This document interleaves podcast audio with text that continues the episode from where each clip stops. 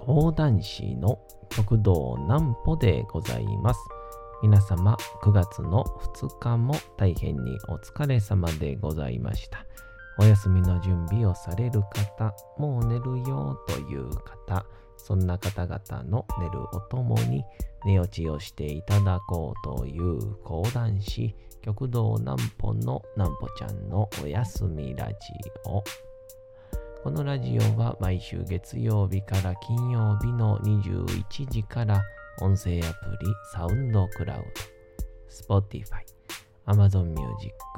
Podcast にて配信をされております。そして皆様からのお便りもお待ちしております。お便りは極道南歩公式ホームページのおやすみラジオ特設ページから送ることができます。内容は何でも結構です。ねえねえ聞いてよなんぽちゃんから始まる皆様の日々の出来事や思っていることなどを送ってください。ご希望の方にはなんぽちゃんグッズプレゼントいたしますので、住所、お名前お忘れなくと。えー、いうことで、あのー、朝にジムに行きまして、で、まあ、えー、3日に1回上半身で、えー、まあ、肩とか胸とか。で、次の日とかに、えー、腹筋とかをやりまして、まあ、残りはあ毎日スクワットをするという、まあ、ちょっとあの大学の先輩に教えられた通りに、えー毎日やり続けてるんですけど、まあ、この朝6時、まあ5時半に起きて、えージムに行くとですね、まあ、ほんとべらぼうにお腹減るんですよね。えーっていうので、えー今日は松の屋で食べる朝ごはんの話です。まずはこちらから。なんぽちゃんの明日は何の日？まずはのところ、魔女はって言いましたね。えー、訂正いたします。えー、9月の明日が3日でございます。なんか今日からちょっと雨が降って、だいぶ涼しなってきましたね。でも一応、また暑なるみたいなんで、また皆さん気をつけてください。さて、明日は何でしょうか。まあ、これでしょうね。えードラえもんの誕生日。藤子 F 不二雄先生が生み出した22世紀の猫型ロボットドラえもんは2112年の9月の3日が誕生日の設定になっています。不思議なものがいっぱい出てくる漫画を描きたいとの思いから生まれたドラえもんは1970年代初頭から漫画が連載をされ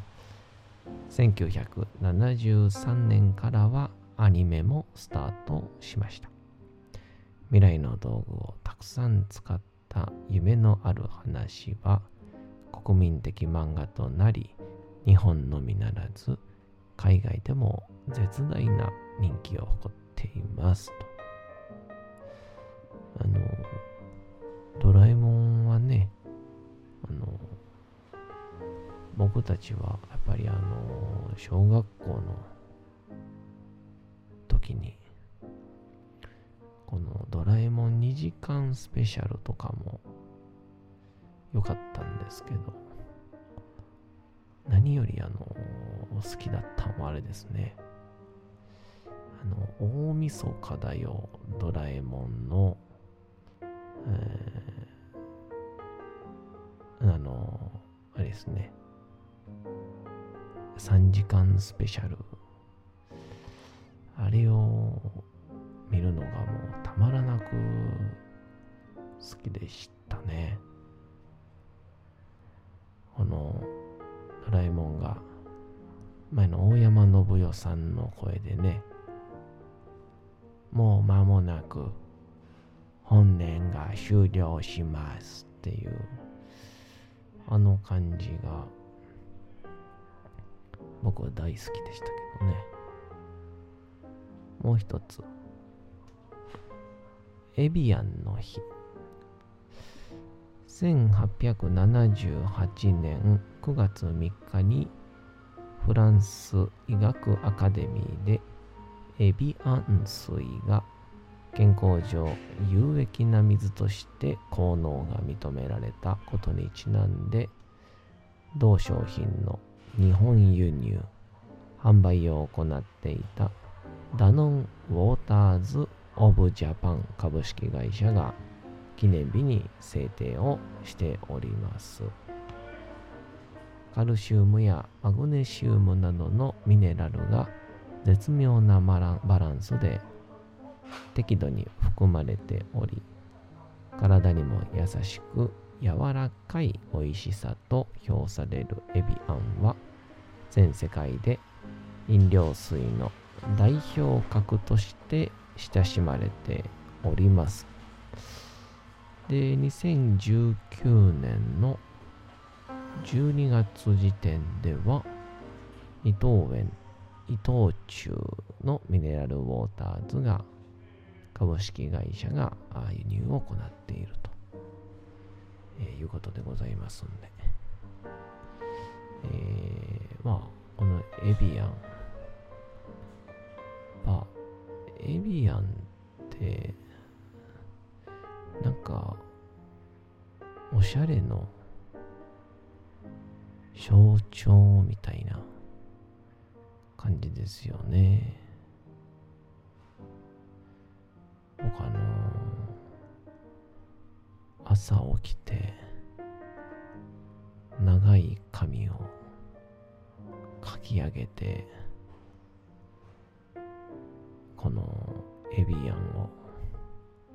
飲む女性は間違いなく心惹かれますね。えー、間違いないね。間違いない。えー、そんなんで、今日の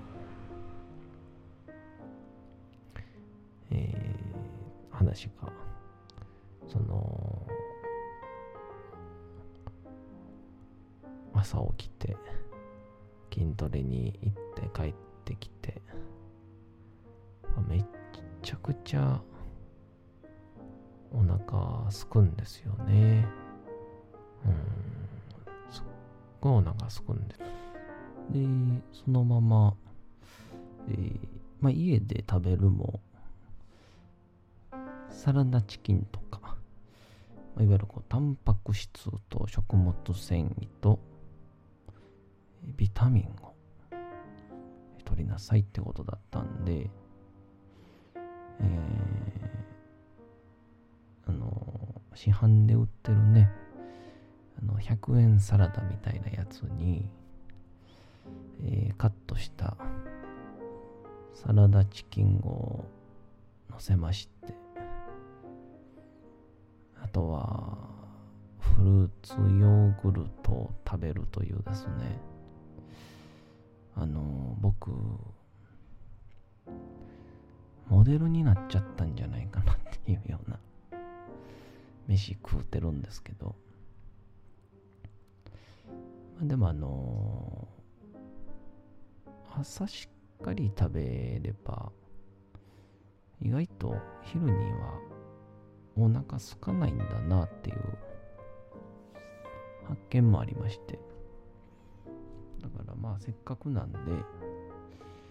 えー、がっつり食べようじゃないかというので、えー、この花区は千鳥橋の出たところに、え、松の屋というですねえ松屋の系列、あの牛丼の松屋のちょっと派生バージョンで、えっと、とんかつがこう、まあリーズナブルに、お手軽に食べれるよっていうのが、松の屋っていうところであるんですけど、そこにてまいりまして、で、そこが何がいいっていうと、まあ、とんかつももちろん美味しいんですけど、えー、おかご飯とお味噌汁がおかわりし放題なんですよね。まあなんで、えー、僕のような、えー、あまり裕福でない。のらりくらり講談師はうってつけのお店でございまして。でプラス朝の朝食セットっていうのがありまして。でこれが結構充実してて。250円。でまあ、ご飯、サラダ、味噌汁とかにプラス、えー、卵かけご飯ができるというようなセットがあったりとか、あとは、ご飯、味噌汁、で目玉焼きが2個、あと、ソーセージ、で、サラダ、海苔。で、これに加えて、まあ小鉢じゃないですけど、コロッケ、おしんこ、納豆、みたいな、こう、もう一品ついてくるみたいな。これで、390円っていうですね、破格の値段でございまして。まあこれでいわゆる、えー、卵のタンパク質。ソーセージのタンパク質。で食物繊維でサラダ。で、まあ、納豆の日もあれば僕はあのコロッケも好きなんでね。コロッケにする日もあるんですけど。これを食べまして。で、まあ、今ちょっとコロナの期間っていうのもあって、あの、ご飯のね、まあ、しゃもじとか、まあ、予防のために、ちょっと、使い回すのはやめようぜっていうのになりまして、えー、まあ、店員さんに、こう、おかわりを渡すみたいな、まあ、感じでおかわりするんですけど、もうその手前で、えー、特盛とか大盛りとか、事前に頼んどけるっていうですね、もう至れり尽くせりの状況で、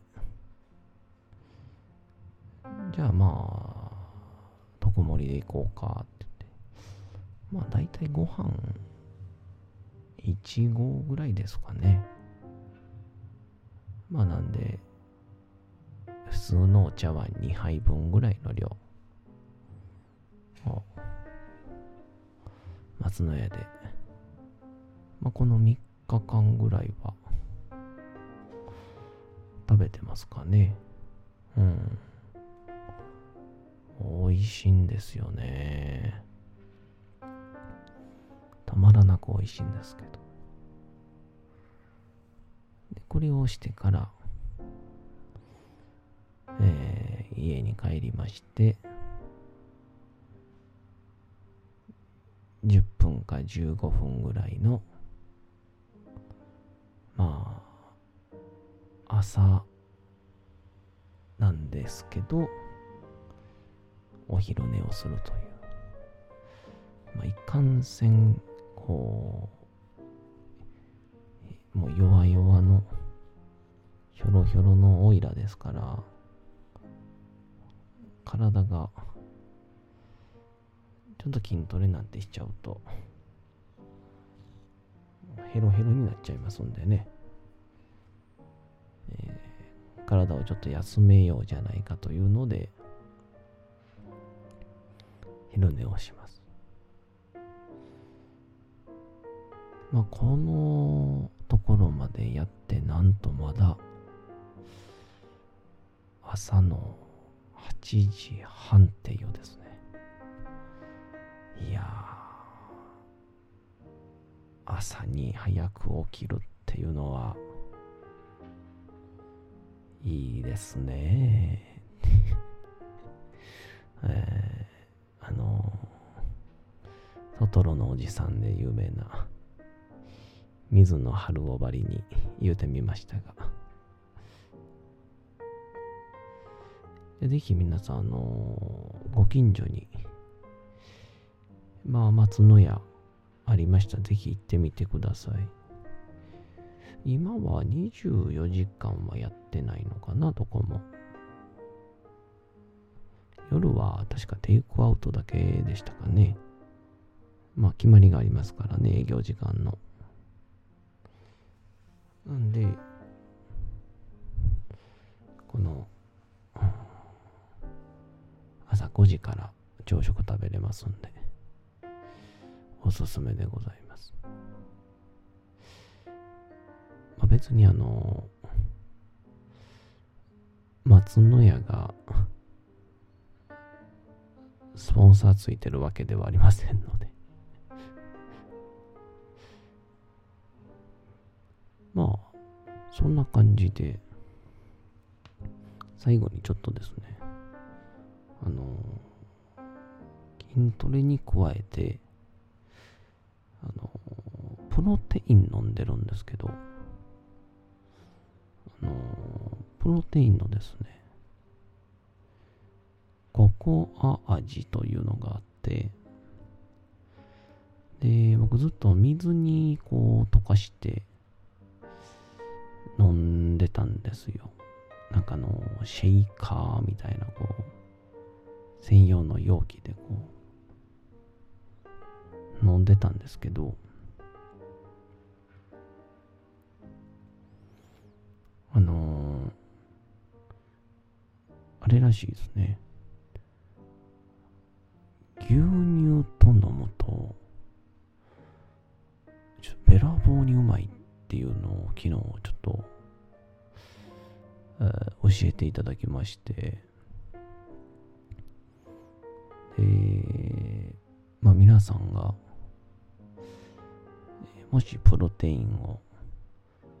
飲んでる方がいましたらですね、えーおすすめのプロテインと、すすめの、えー飲み方？ちょっとこれをちょっと教えていただけたらなぁと思いまして。まああのーいかんせんビギナーですので、えーどうぞどうぞ、お手柔らかに、していただきたいんですが、あのー筋トレとかし始めた人が、人に対して永遠と筋肉の話をするって聞いたことあるんですけどなんかちょびっとだけその人たちの気持ちが分かった気がしますえー、なんぽちゃんのおやすみラジオ改め筋肉ラジオにならないように気をつけます。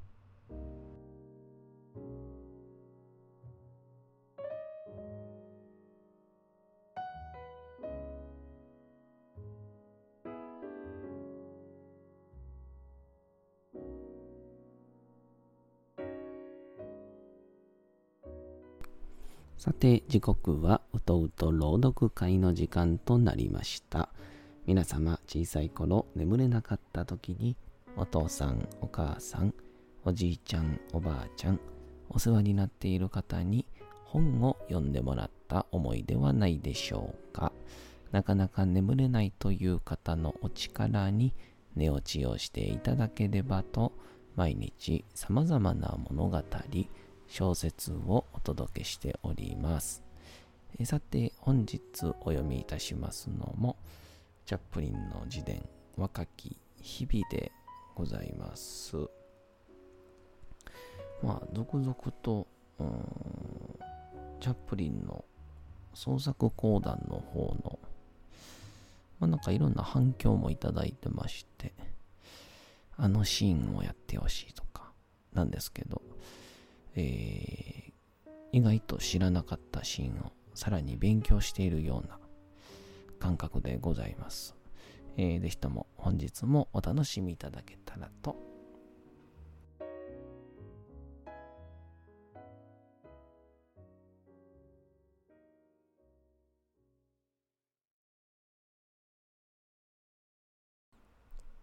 チャップリン自伝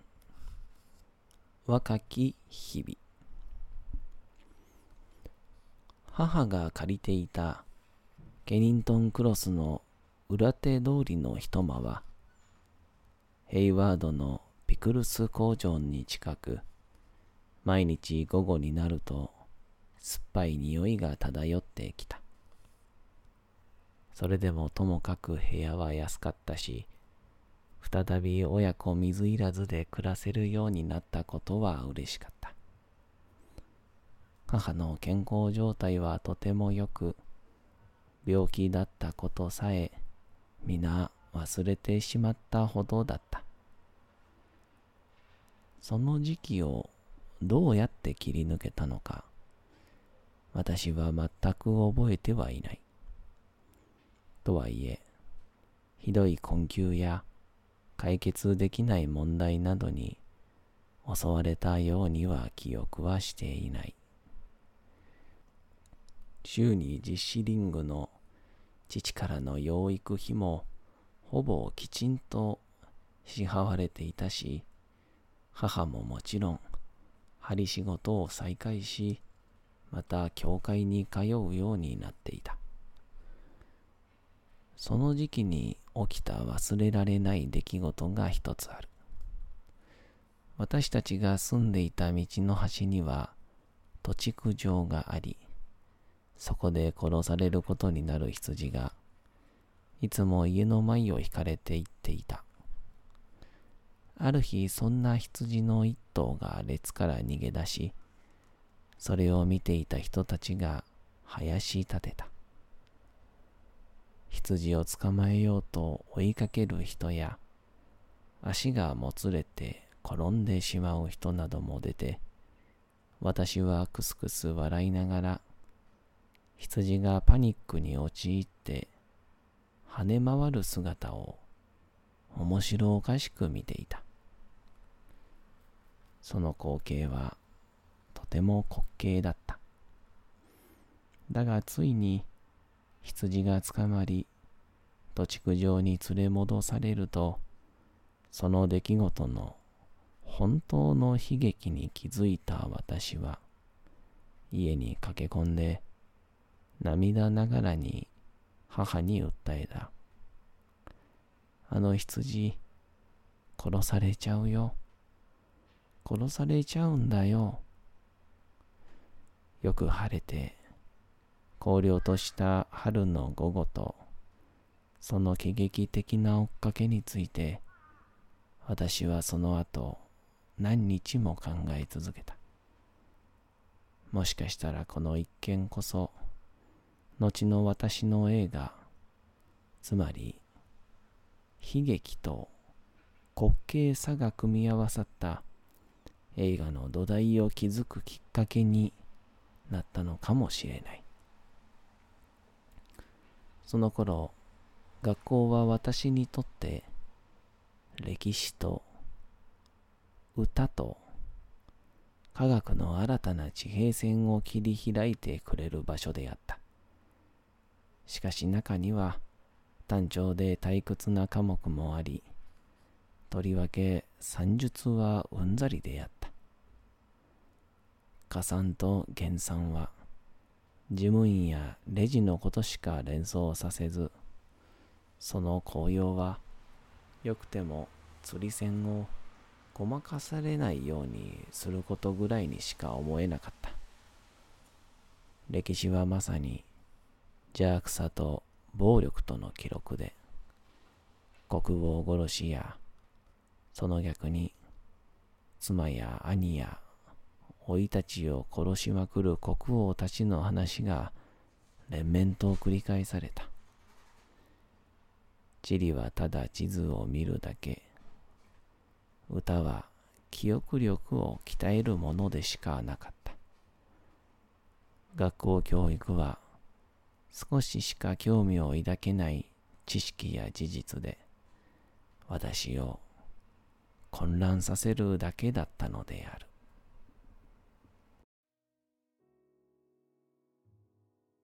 さて、本日もお送りしてきました、なんぽちゃんのおやすみラジオ。